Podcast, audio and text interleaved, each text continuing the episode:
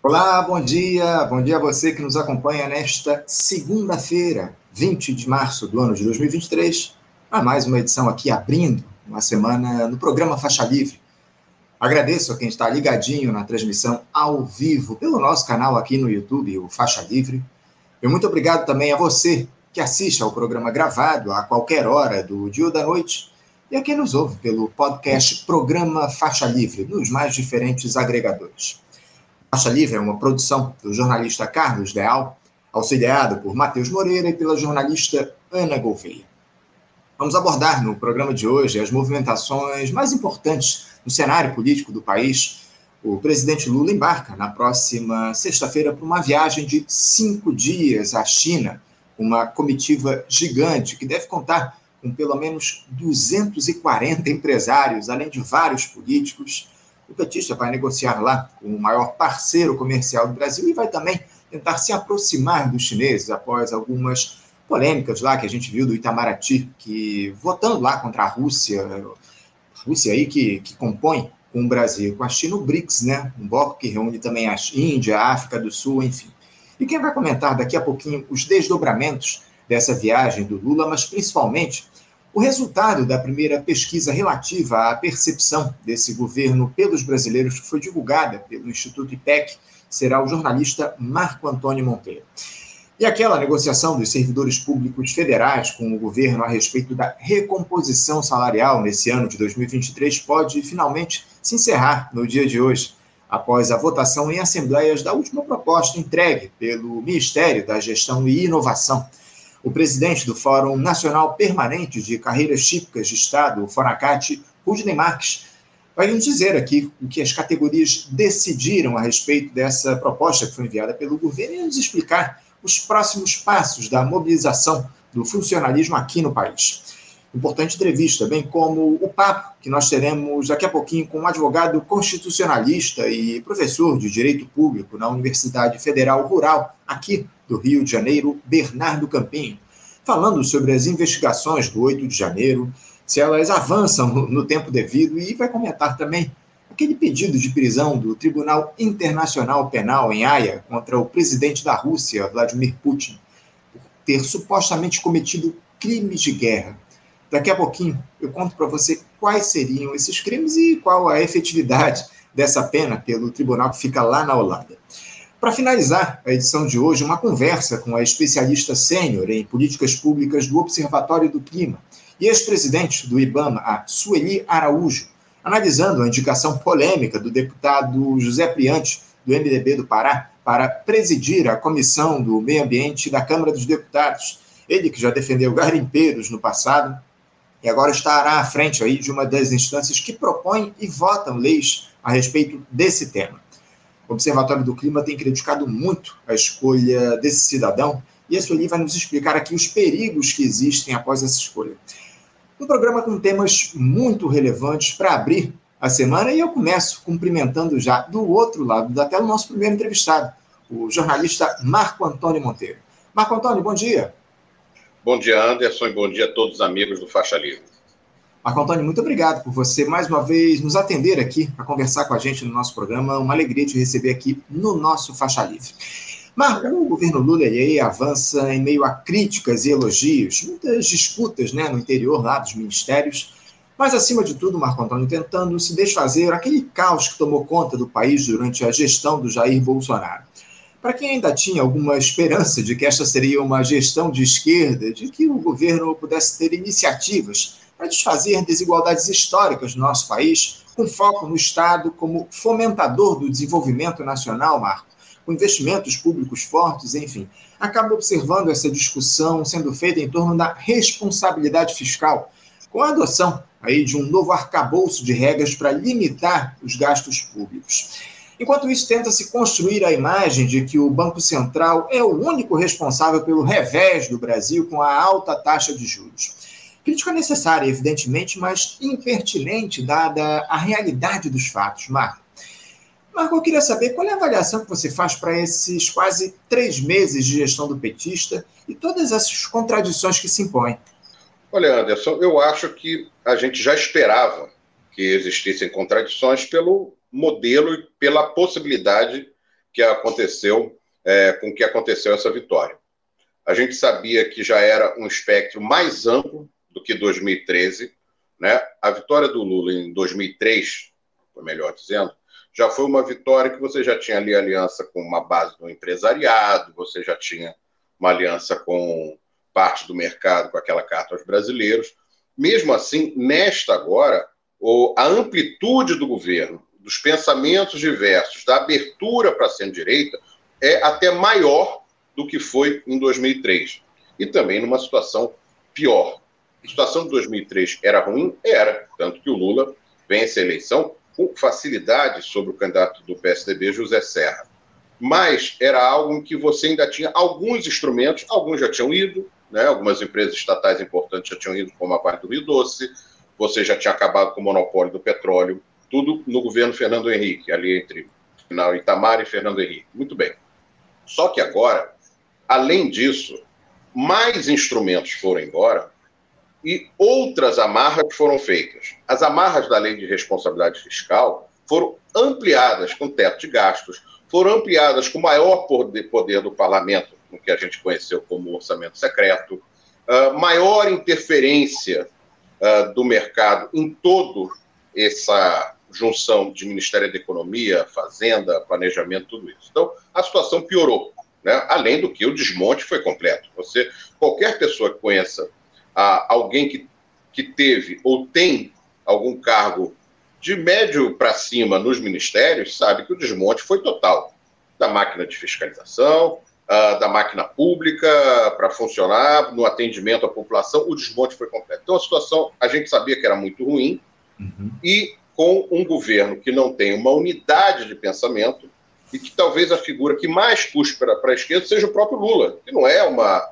a, não, não é, nunca foi, e, e, e, claramente não é uma pessoa revolucionária, mas é a pessoa que mais puxa para a esquerda. Eu acho por vários fatores. Uh, um, pela experiência de governo. Dois, pela experiência do que fizeram pessoalmente com ele. Ou seja, não adianta só você conciliar com a elite, porque a elite é contra você no, no, na primeira esquina que puder. E a pesquisa que foi feita semana passada com agentes do mercado financeiro mostram isso. São todos pela política uh, econômica do Paulo Guedes. Todos. Se puderem vender o Brasil com tudo, se puderem explorar até o final, é o que eles farão. Então, essas contradições todas se afloram quando chegam debates cruciais envolvendo o mercado. E uma delas é a questão de, do, do que a gente pode chamar de arcabouço fiscal, ajuste fiscal, seja lá o que quiser. Eu digo o seguinte: quando a gente olha uh, determinados países em 1980, a gente sabe que o PIB brasileiro era mais expressivo que o da China e que o da Coreia do Sul, por exemplo. A gente está falando de dois, dois regimes uh, que são diferentes. Um regime sempre foi capitalista, o outro uh, comunista, mas que uh, tinham governos fortes e que imprimiram uma massa de investimento público que fez com que 40 anos depois o Brasil seja muito inferior a esses países em termos de, termos de industrialização.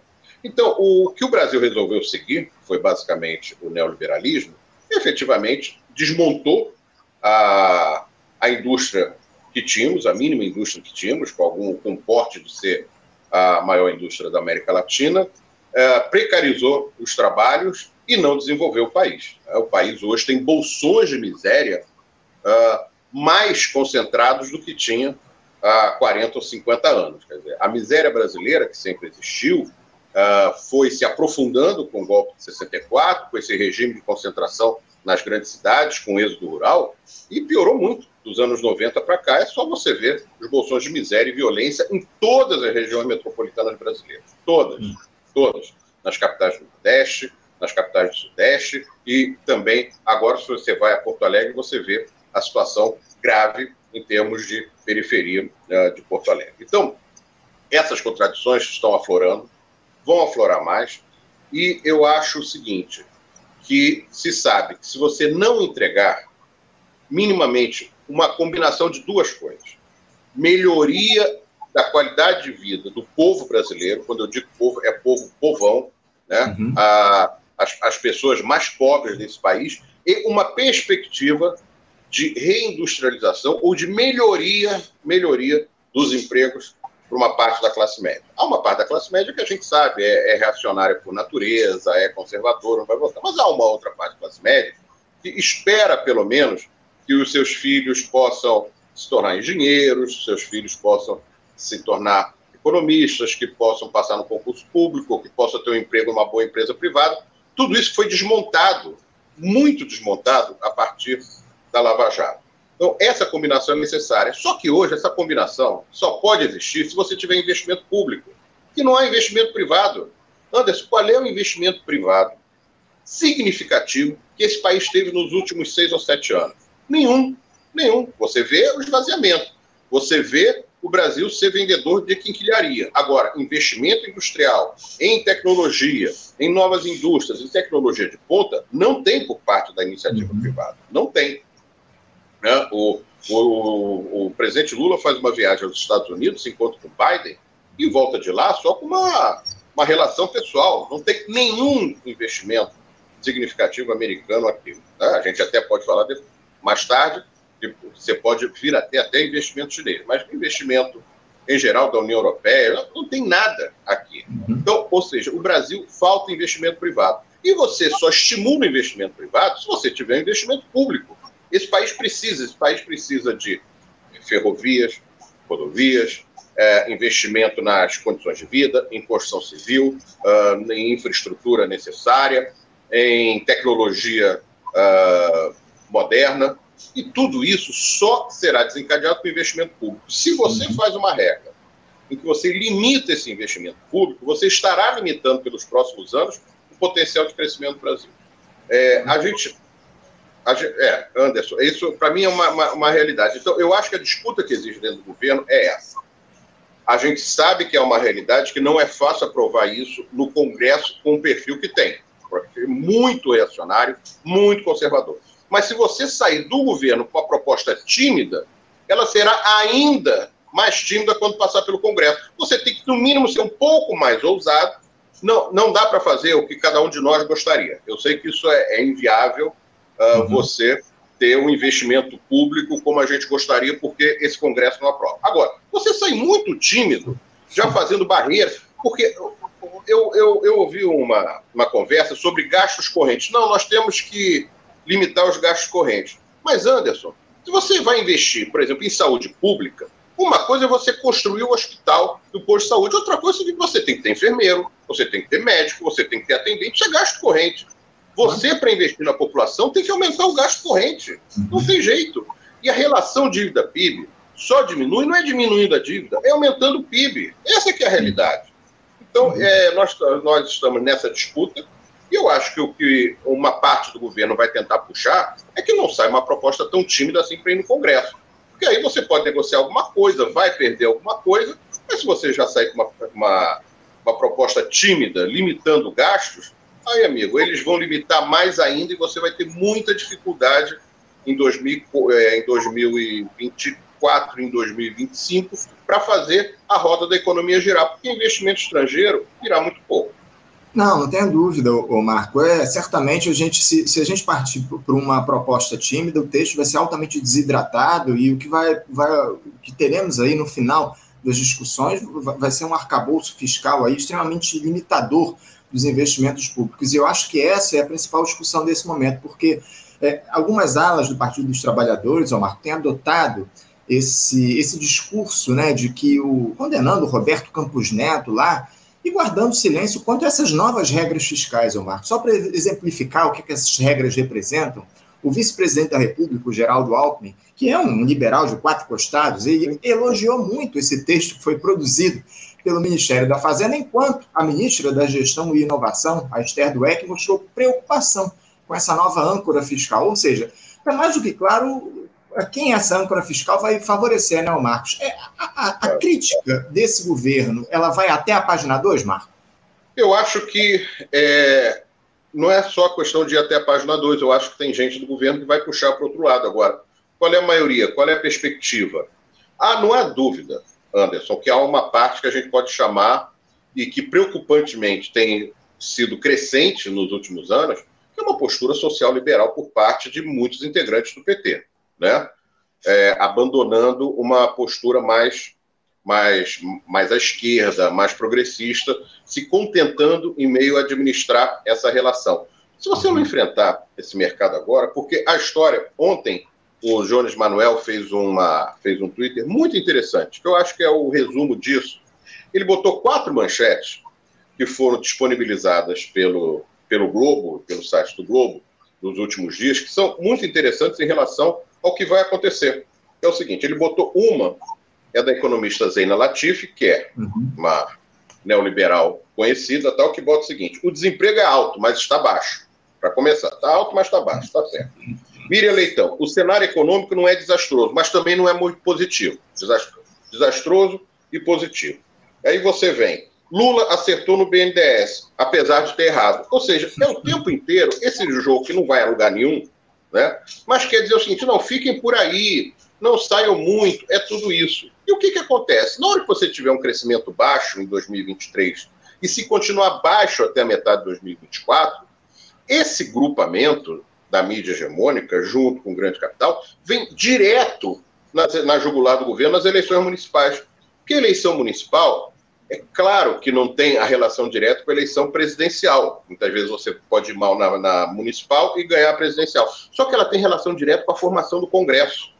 Formação do Congresso, de Câmara dos Deputados, é muito influenciada pelo número de prefeituras, de, de base que você tem em todo o país. Se a gente lembrar, na eleição municipal passada, quem foi muito bem foram os partidos do Centrão.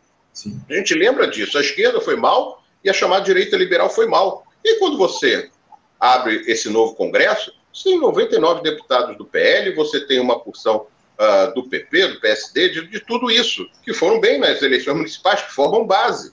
Ou seja, uh, os grupamentos mais à esquerda precisam ir bem na eleição municipal. Isso dá base para você uh, melhorar o Congresso. Com toda a vitória do Lula, a federação PT, PCdoB, PV, teve, fez 80 deputados. O PT sozinho, em 2003, fez 90. Sim. Ou seja, nós estamos com dificuldades de fazer congresso e eles sabem disso. Portanto, na hora que vier o PIB baixo, no, em 2023 e no primeiro semestre de 2024, ninguém vai dizer, não, mas vocês seguiram o mercado, vocês é, fizeram dever. Não, a culpa é do governo, o governo não tem política, o PIB é baixo, não tem crescimento econômico, é tudo isso. O que sustentou o governo Lula passado foi literalmente a melhoria das condições de vida da população numa primeira fase, principalmente ali a partir de 2004, 2003 foi muito duro, a partir da metade de 2004, e depois o crescimento econômico. Porque o cerco vai vir, não há dúvida disso. O cerco midiático vem em algum momento. Né? Na tentativa de fazer um candidato da direita liberal, ou até da direita mais autoritária, se não for o Bolsonaro, se for um Tarcísio, por exemplo, tal, eles uhum. embarcam com a maior tranquilidade, não tem problema. Então, eu, eu acho que essa disputa é importante, é importante que os segmentos se coloquem. Como você disse, fala muito contra os juros do Banco Central, com razão, mas, é, mas o, a, a, base do governo tem que se posicionar. É preciso que a proposta mínima uh, na área fiscal seja uma proposta um pouco mais ousada. Para que você sabe que quando chegar no Congresso com essa maioria, ela vai ser desidratada, mas se ela sair fraca do Planalto, ela será desidratada do mesmo jeito, aí vai ficar mais fraca ainda. Se você impuser limites de gastos baixos para o governo, seja nas despesas correntes, seja no investimento, você vai ter problema. Porque se você bota é, limite muito baixo nas despesas correntes, ah, mas o investimento, o único investimento que você pode fazer, amigo, é em infraestrutura que não dependa depois de serviço público. Porque, tá bom, você constrói a ferrovia e bota alguém para operar a ferrovia. Você constrói a rodovia, depois faz as chamadas concessões para a iniciativa privada explorar o pedágio. É isso, porque se você for construir escola, hospital, é, relação direta de serviço público, você tem que botar gente para operar isso, você tem que ter despesa corrente. Então, é, é, algo que a gente vai ter que esperar como é que vai sair essa guerra é, e como é que o Lula vai arbitrar esse processo da disputa interna do governo. É, em relação a essa questão da taxa de juros, o, o Marco, o próprio presidente do Banco Central, lá, Roberto Campos Neto, ele estabeleceu como condição para a redução da taxa de juros a adoção de uma política fiscal mais restritiva, né? Isso está claro. O próprio Campos Neto questionou essa, essa situação, enfim. E parece que o Fernando Haddad vai atender lá aos anseios do presidente do Banco Central, porque internamente parece que eles estão se entendendo muito bem. O Haddad, o Campos Neto, só essa ala aí mais à esquerda do PT. E eu te confesso, Marco, eu acredito que isso tudo seja jogo de cena. Eu acho que no frigir dos ovos todos eles se entendem. A grande questão é essa. Mas, enfim, vamos continuar acompanhando aí. E a esteira de todos esses acontecimentos que você trouxe muito bem aqui para a gente, Marco, Ontem saiu lá o resultado da primeira pesquisa de opinião a respeito do desempenho desse governo Lula. De acordo com 41% dos brasileiros foram entrevistados pelo Instituto IPEC, o Marco Antônio, a gestão do petista é classificada como boa ou ótima, enquanto para 24% ela é ruim ou péssima. 30% dos brasileiros consideram o governo regular.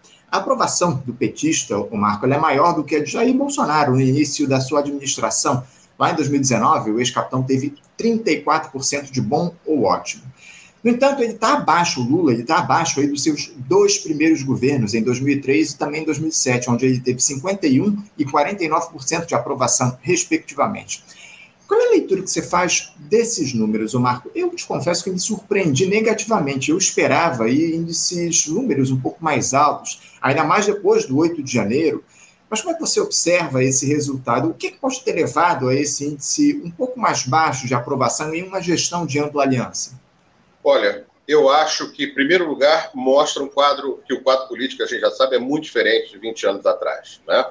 Quando você mostra 24% de ruim e péssimo, é óbvio que é, o governo não é ruim e péssimo se você comparado ao governo anterior, o governo Bolsonaro. Só que você tem uma, uma resistência da, da extrema-direita muito forte, uhum. muito forte. Né? Quando você tem. É, é, a gente pode chamar, talvez, esse um quarto da população do núcleo duro do bolsonarismo, da extrema-direita, que está ali resistindo. Um outro ponto é que, efetivamente, é, você tem 41% de ótimo bom. Eu acho que, dentro da divisão brasileira, foi uma eleição muito apertada, a gente tem que lembrar isso, nós ganhamos por 2 milhões de votos, Bolsonaro, né? Em resumo, 51 a 49. Né?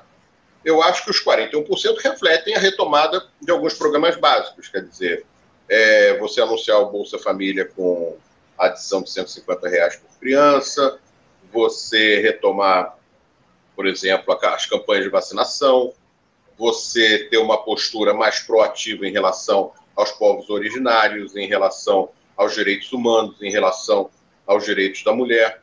Uh, ou seja, é você botar um ambiente minimamente civilizado na administração da política brasileira. Isso era algo que eu acho que uma parte uh, da população queria e votou no Lula para isso. Isso não há a mínima dúvida. Ah, agora, uh, você só terá números maiores. Eu não acho que né, nesse quadro de divisão e nesse quadro de estabelecimento de uma extrema-direita tão forte, que a gente possa repetir, que o Lula possa repetir os números que ele teve no primeiro mandato. Isso é difícil. Ele precisa ter números em que o ótimo e bom superem uma razoável margem o ruim e péssimo e que sejam números que viabilizem uma continuação de um governo mais progressista em 2026. E aí a gente não sabe qual é a equação, né? Qual é a equação, se é ele ou se é outra pessoa, e qualquer outra pessoa é, não me parece que você tenha no PT alguém com o perfil, ou pelo menos a postura um pouco mais progressista que o Lula tem tido. Mas isso aí é uma discussão para daqui a, quase, a três anos e meio. De qualquer forma, eu acho que esses números refletem a dificuldade do governo. Você citou um, caso aí que é muito diferente de 2003. 2003, o PT fez um, um aceno ao mercado, estabelecendo ali a dupla Palocci e Meirelles, né, um na Fazenda, outro no Banco Central, e optou por um arroxo no primeiro ano, foi uma opção do PT. Agora não é.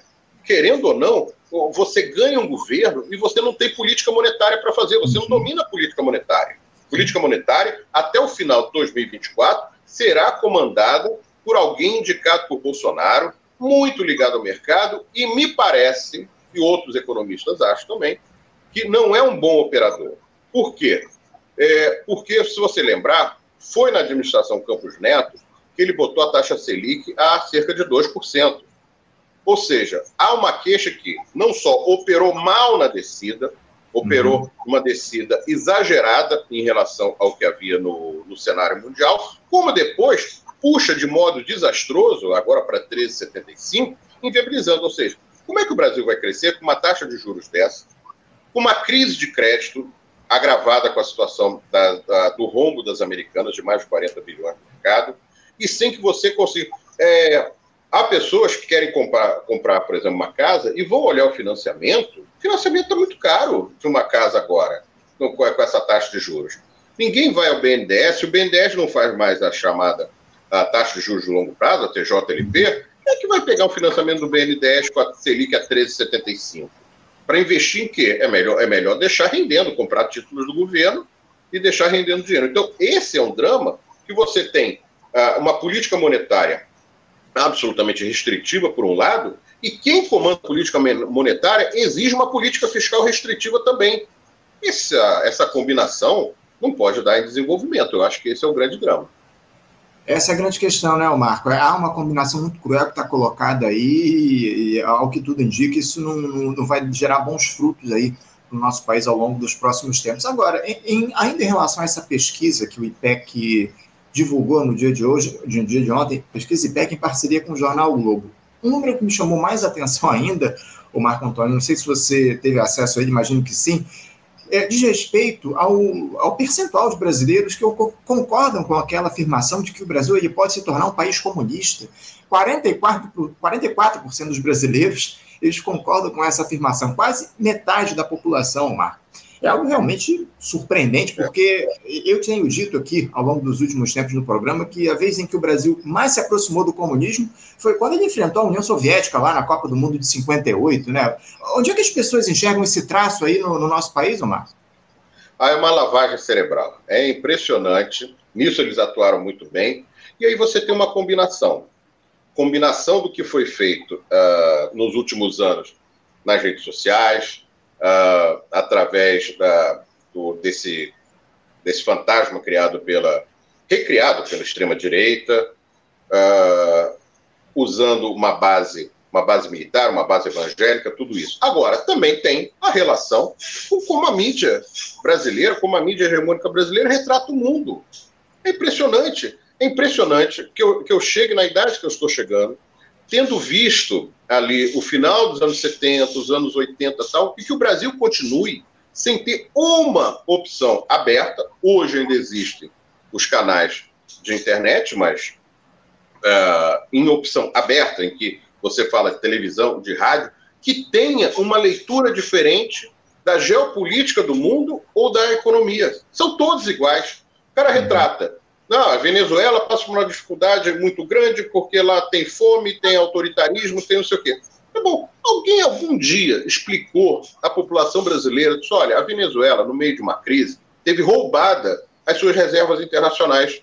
Roubada pela Inglaterra as suas reservas internacionais. Não pôde. Ou seja, o, o país tem dinheiro de reservas internacionais dele bloqueados porque a Inglaterra e os Estados Unidos dizem que o presidente legítimo é o Guaidó. Uhum. E tá bom, agora já Guaidó já caiu, já nem existe mais, então, mas continua bloqueada as reservas internacionais. Como é que você acha? É, bloqueia as reservas, bloqueia os navios, bloqueia os, os, negócios através de bancos. Como é que a gente acha que o Brasil é, sobreviveria alguns meses se tivesse um cerco econômico desse? Não, sobrevive, não sobreviveria. Não tem como. Não tem, é muito difícil.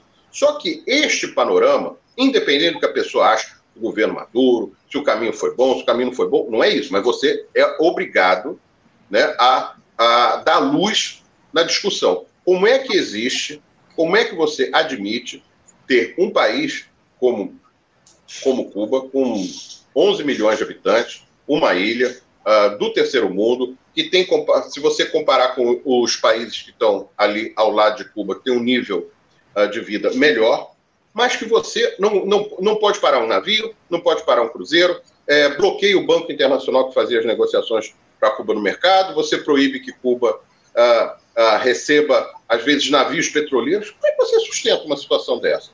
Como é que você acha que um país pode sobreviver num tal cerco desse? Não há uma palavra sobre isso, não há uma palavra. Então, o que é passado para a população, é, pela mídia hegemônica, é algo que leva ah, aqui as redes sociais possam amplificar isso na, na, na mistura de comunismo com, com, com essa, essa difusão de ideias erradas de um país que tem um nível educacional baixo, que não se forma, que não dá história para a sua população, que não dá filosofia e que tem um ensino médio, uma reforma de ensino médio dessa que o governo ainda, ainda tem dúvida se vai revogar ou não. Então, é, eu acho que tudo isso é, é o retrato, é o retrato do, da, da, ignorância de ignorar mesmo o que, que é. Ninguém sabe o que é comunismo, as pessoas não sabem.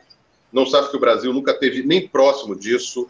Não há proposta, ah, as opções que, por exemplo, que a Venezuela não é comunista, que as dificuldades que existem em determinados países são por, por agravadas por bloqueios ilegais, por ações ilegais. Se a mídia hegemônica não mostra nada disso, pelo contrário, é aquele retrato é, caricatural de qualquer coisa que se faça, há poucos dias, há poucos dias, o Globo teve o, o desplante de fazer uma matéria é, quase colocando coitado dos investidores privados de petróleo do Brasil. A Petrobras está tá querendo acabar com a venda dos ativos dela e como é que eles vão fazer? É assim, quer dizer, como é caricatural, você vai formando todo um público que acha que é isso mesmo, oh, não pode se aproximar do ditador, não pode fazer não sei o quê. Eu, eu não vejo ninguém dizendo, ninguém. A amostra lá, que teve repressão, mas não vejo ninguém dizendo o que, que o Macron está fazendo na França. Oh. Simplesmente passou por cima. Imagina isso, imagina isso feito uh, num, num país inimigo. O cara simplesmente, o Congresso, a Assembleia Nacional Francesa não aprovou, ele achou que ia reprovar, impôs a, a reforma, uma repressão brutal e violenta que a gente vê as imagens na internet, e tá bom, mas lá é democracia, o resto, o resto não é. Então eu acho que tem, Anderson, toda uma, uma cabeça, e eu lamento que a gente já tenha passado 13 anos de governo progressista, depois é, esteja voltando ao poder e você não tenha uma, uma opção de contraponto na, na mídia aberta para que você coloque é, eu não estou não tô mandando fazer um canal esquerdista, não, estou falando fazer um canal de jornalismo que uhum. discuta um pouco de geopolítica, que discuta um pouco a economia, que explique às pessoas o que está acontecendo. Isso a gente não tem. Lamentavelmente, né, Marco? Lamentavelmente não temos. Você comentou aí esse quadro lá da França, essa, situação que houve lá, o presidente Emmanuel Macron passou por cima lá do parlamento, aprovou a reforma da Previdência, enfim, uma reforma que, por si só, ela, ela já era, aliás, a própria Previdência lá na França é um absurdo, os trabalhadores têm de trabalhar 40, têm de contribuir por 42 anos para conseguirem a, a aposentadoria integral. É, é um negócio fora da realidade. Por muito menos, se o Lula tivesse feito algo semelhante aqui no Brasil, já, tá, já estaria lá, um, já teríamos inúmeros pedidos de cassação, de impeachment dele lá na, na, Câmara dos Deputados, enfim. A gente sabe muito bem como é que é essa lógica e o que é que a mídia dominante defende aqui no nosso país. Essa questão é muito importante que você traz para a gente. Mas é, di diante de tudo isso, Marco, o Lula ele continua buscando apoios para o Congresso usando aquela mesma lógica, lá, aquela mesma tática de sempre desse presidencialismo de coalizão na base do toma lá da cá, como no caso do União Brasil e todos, né, todas aquelas polêmicas que envolvem os ministros do partido.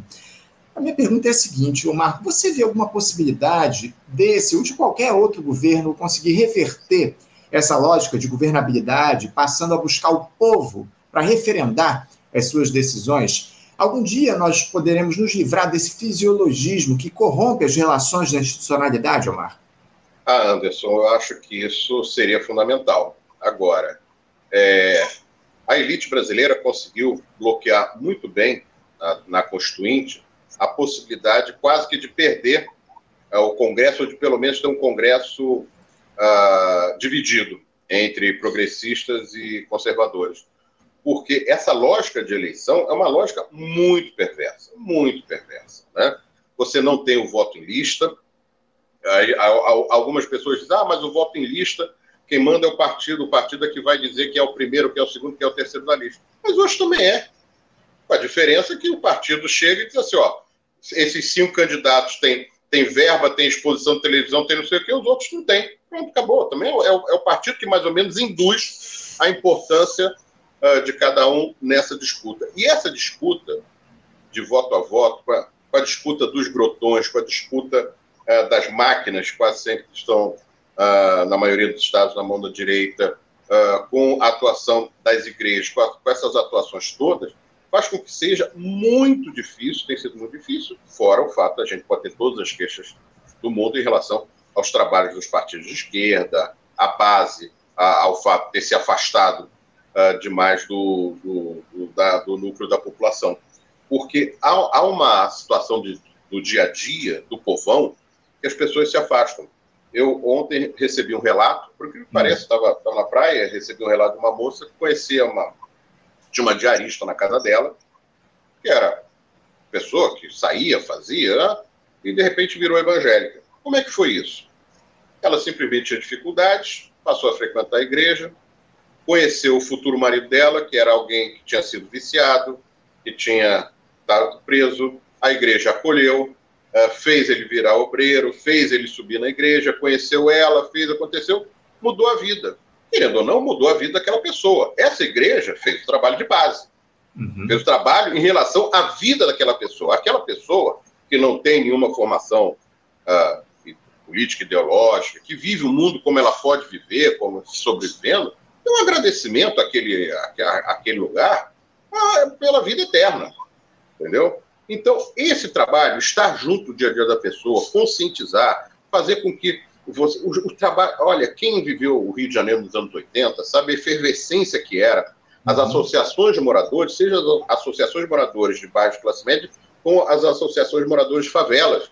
Ali havia um trabalho, havia toda uma, uma luta coletiva. Tudo isso se perdeu. Tudo isso efetivamente se perdeu. E quando ah, se chegou ao governo, chegou ao governo fazendo essa política de gabinete o tempo inteiro, recorrendo-se muito pouco à população. Hoje, mais difícil ainda, porque os sindicatos estão numa situação financeira muito difícil. Espero que o governo consiga minimamente passar uma lei que melhore a situação financeira dos sindicatos, porque o, o, o setor patronal não foi mexido. Você não uhum. mexeu no sistema S, não mexeu nada, mas nos sindicatos você efetivamente esvaziou uh, os sindicatos de recursos. Então, é, é, é, essa situação. Você tem uma, uma situação que você termina recorrendo a esse jogo. Às vezes o jogo dá até certo, você consegue fazer algumas alianças que te garantem os votos. E tem um outro jogo, que, por exemplo, esse do União Brasil, me parece ainda muito mal, muito mal jogado. Né? Foi em cima da hora, se colocou, foram colocados três ministros do União Brasil, sem que a gente tenha nenhuma garantia de que você. Não é que você vai ter União Brasil inteiro, não. Que você tenha, por exemplo, 60% do União Brasil. Não sei se vai ter na hora de uma votação. E sabendo que esses partidos são na hora das votações mais genéricas, porque quando forem votações que, por exemplo, uh, é, tenham a influência do capital, dificilmente, mesmo sendo da base do governo, esses partidos seguem. Então, é uma dificuldade. Eu sinto, uh, eu acho que todo mundo se ressente de uma mobilização maior da população fora do período eleitoral. Isso é algo que tinha que ser estimulado, mesmo que começasse pequeno. Agora, tem que fazer pressão. Uhum. Sabe, no, no, Brasil, se, se mudou, acaba a eleição, você vai para o jogo do gabinete e nada mais é feito. Não se, não se mobiliza, não se mobiliza em geral nos estados. Não se, você vê a mobilização, por exemplo, que existe da, da enfermagem, é o que ainda deixa com a perspectiva de que o piso da enfermagem venha a ser, em algum momento, implementado. Porque se não uhum. tiver essa mobilização e não tiver pressão, não vai. E nas outras coisas a mesma coisa. Agora, efetivamente é verdade, o governo, até hoje, né, nesse, nesses três meses, mobiliza muito pouco. Vamos ver se ele resolve mobilizar parte da população em relação, em relação a isso. Porque uhum. só mobilizar em relação aos juros do, do Campos Neto é relativamente inócuo, você é, é, nesse caso é mais importante a, ao contraponto do Lula do que você botar 200 pessoas na porta do Banco Central, entendeu? Mobilização é mobilização, é mobilização de massa. Sem isso, não adianta. Sem isso, você fica no jogo do gabinete, gabinete e me parece que vai ser essa a situação. E muito, muito na história de, de Arthur Lira, ainda comandando o, o Centrão, a Câmara dos Deputados. E, e, numa lógica, o Marco Antônio, como você muito bem citou essa questão das mobilizações, numa lógica em que se criminaliza qualquer tipo de mobilização, se coloca isso como se fazer o jogo da direita, né? A, a, a centro-esquerda tem adotado esse tipo de discurso de que qualquer mobilização popular hoje vai fazer o jogo da, da extrema-direita lá, do bolsonarismo, enfim, é muito grave todo o quadro que está colocado em relação justamente a essa extrema-direita. O Marco, você acha que ela surgiu para ampliar essa dependência dos governos aos acordos escuros? Porque essa turma que se dizia aí antipolítica aprofundou essa lógica de acordos de gabinete. O caminho para derrotar esse fisiologismo, Marco, passa pela derrota da extrema-direita enquanto força política ou o buraco ele é muito mais embaixo, na tua avaliação? Ah, eu acho que é, eu acho que a extrema-direita teve uma derrota eleitoral, mas ainda não uma derrota política forte. E realmente o assunto é complicado, porque nós temos ao longo dos anos que a gente pode chamar uma certa esquerda que foi abandonando esse tipo de luta. Para você ter uma ideia, é, há poucas semanas nós tivemos uma ação do MST em fazendas uhum. da Suzano, ali na Bahia. A gente acompanhou aí, aqui no programa. Pois é, a primeira coisa que a mídia faz é, não, fazendas produtivas, tá bom, fazenda de eucalipto, não tem grande produção. Ali, pelo contrário, aquilo ali tira, tira água e, e empobrece o solo absurdamente. Agora, a situação não é que eles quisessem invadir aquelas fazendas para estar nas fazendas. Eles estavam denunciando que um acordo que tem 13 anos avançou um terço. Foi feito um acordo com a Suzano, né? Ah, sei lá, tinha 600 famílias, atenderam 200. E se você não faz uma ação dessas, a situação fica por isso mesmo. Agora, qual é o problema? O problema é que as pessoas hoje de centro-esquerda têm medo de ter cinco minutos de Jornal Nacional, de ter, de ter a, a Globo News e a CNN dizendo que aquilo ali, o, o, o Aband, que é uma porta-voz do agronegócio, dizendo que aquilo ali é uma baderna, aquilo, aquilo ali é um absurdo e tal. Eu, eu sei que eles não vão contextualizar a situação, eu sei que eles não vão dizer por que, que houve a, aquela, aquela ocupação. Houve ocupação porque eles estão há 13 anos, a empresa está jogando com a barriga algo que foi acordado. Entendeu? Agora, as pessoas não querem, muitos são parlamentares, muitos têm, têm outras posições, assumem governos, sejam estaduais, municipais ou até do governo federal. Ou seja, você, se você não tiver um mínimo de enfrentamento, e sabendo que enfrentamento leva a que a mídia hegemônica te pinte como o diabo. Você tem que estar disposto a isso. Se você não estiver disposto a isso, realmente você só tem um jogo de gabinete, em que você entra muito inferiorizado, porque você tem, por exemplo, no parlamento, 513 deputados, a esquerda tem 120, 130 com boa vontade. É, muito sério, o, Marco, muito, muito grave tudo isso. A gente observa esse, essa falta de mobilização, algo que a gente tem questionado muito aqui no nosso programa ao longo dos últimos tempos, essa inação dos grupos de movimentos sociais, de movimentos populares aqui no Brasil, justamente para pressionar esse governo, justamente nesse sentido, para a gente fechar aqui a, o nosso papo, o, o Marco. Por mais que a gente tenha aí um Congresso cada vez mais refratário à luta por um Brasil mais democrático, você acha que é, as ruas vão ter o poder de mudar esse quadro efetivamente? E quem deveria convocar o povo para essas mobilizações que a gente está citando aqui no nosso programa? Quem teria essa capacidade hoje de mobilizar a população brasileira aqui no país?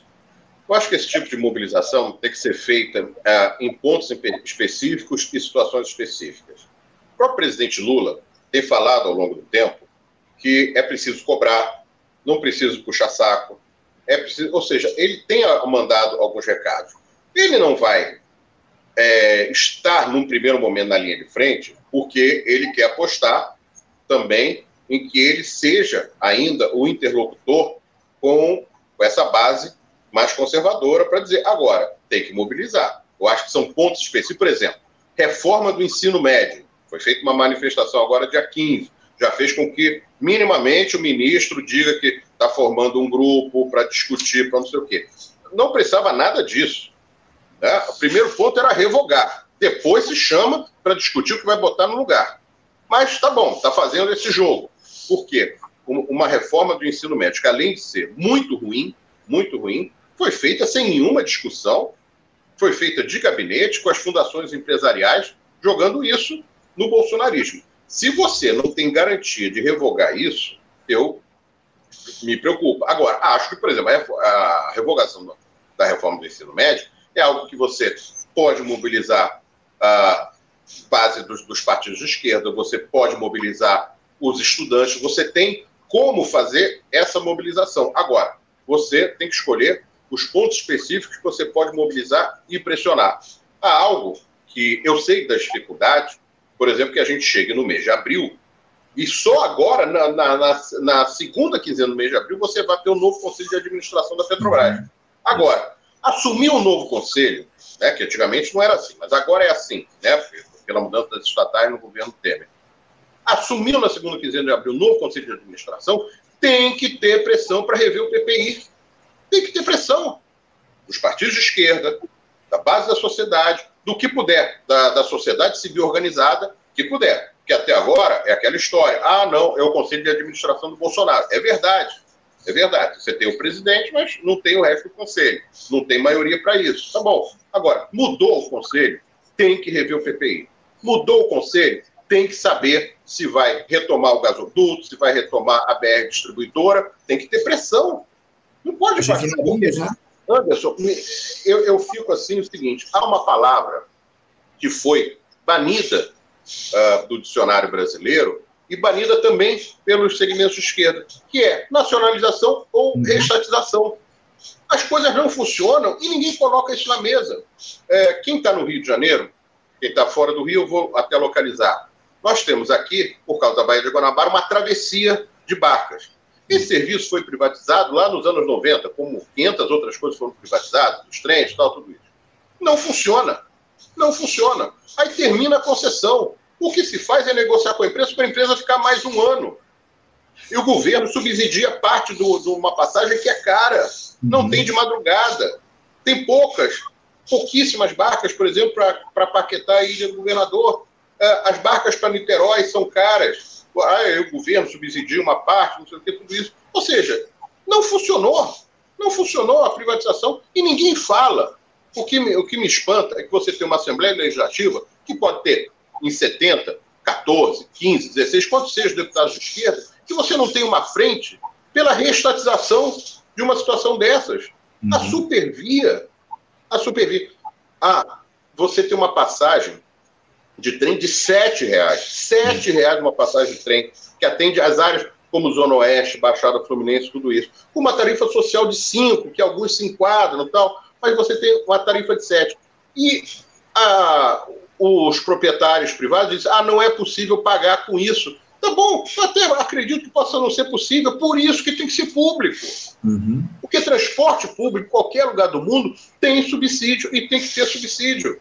Claro. Ou seja, aí você não tem trem de madrugada, você não tem barca de madrugada, você uh, tem uma situação degradada ao longo da linha, tem. Agora, ninguém fala em, em nacionalização, reestatização. Sabe? A Eletrobras está passando assim ao largo. Ninguém uhum. comenta. Você tem dúvida, Anderson, que pode não ser agora, mas daqui a quatro, cinco, seis anos, nós teremos problemas sérios com a Eletrobras privatizada, nenhuma dúvida. Se você não recolocar isso no debate, isso você não vai esperar que seja a Globo News que vai botar a reestatização da Eletrobras em debate. Não vai. Esse é. alerta, Marco, ele tem sido feito já há bastante tempo. Lá no ano passado, a gente trazia aqui essa questão da Eletrobras no nosso programa. Você falou a respeito dessa, desse tema da reforma do ensino médio na sexta-feira última. A gente fez um debate aqui no programa a respeito da educação, com a presença do Daniel Cara, do professor Roberto Lerrer, da professora Inês Cioli, enfim, a gente fez um debate a respeito da, do, do, tema da educação e que ele todo é, se, se ficou ali em torno da discussão da reforma do ensino médio. É um, é um, tema muito grave que a gente precisa debater. São temas graves, essa questão da necessidade de se reestatizar as empresas aqui no Brasil, não se fala, não se toca nesse tema, e eu tenho não. lá minhas dúvidas se isso vai ser trazido aí ao debate ao longo dos próximos quatro anos, lamentavelmente. O Marcos, o Marco, eu estou aqui com meu tempo absolutamente esgotado, infelizmente eu preciso encerrar aqui o nosso papo. É sempre uma alegria contar contigo aqui no programa, é muito bom a gente bater esse papo aqui no programa, trazendo informações de muita qualidade aqui para os nossos espectadores, ô Marco. Muito obrigado pela tua participação, pela força que você nos dá aqui no Faixa Livre. Eu te agradeço, te desejo aí uma ótima semana e um abraço forte. Obrigado, Anderson. Obrigado a todos os amigos do Faixa Livre. Um abraço. Hein? Um abraço, até a próxima. Conversamos aqui com o jornalista Marco Antônio Monteiro. Marco Antônio que falou, trouxe aqui para a gente essa discussão a respeito da situação política aqui no nosso país. Um ótimo papo que a gente bateu aqui com o Marco Antônio. Você, ouvinte do Faixa Livre, pode ajudar a mantê-lo no ar Faça sua contribuição diretamente na conta do Banco Itaú, agência 1964, conta corrente 03004 dígito 1. Essa conta encontra-se em nome da Associação de Funcionários do BNDES, a AFBNDES, uma das nossas entidades patrocinadoras, mas seus recursos são destinados exclusivamente para o financiamento do nosso programa. Você pode fazer a sua doação de qualquer valor utilizando também a nossa chave Pix, que é ouvinte@programafaixalivre.com.br. Sua contribuição é fundamental para a manutenção desta trincheira radiofônica no ar.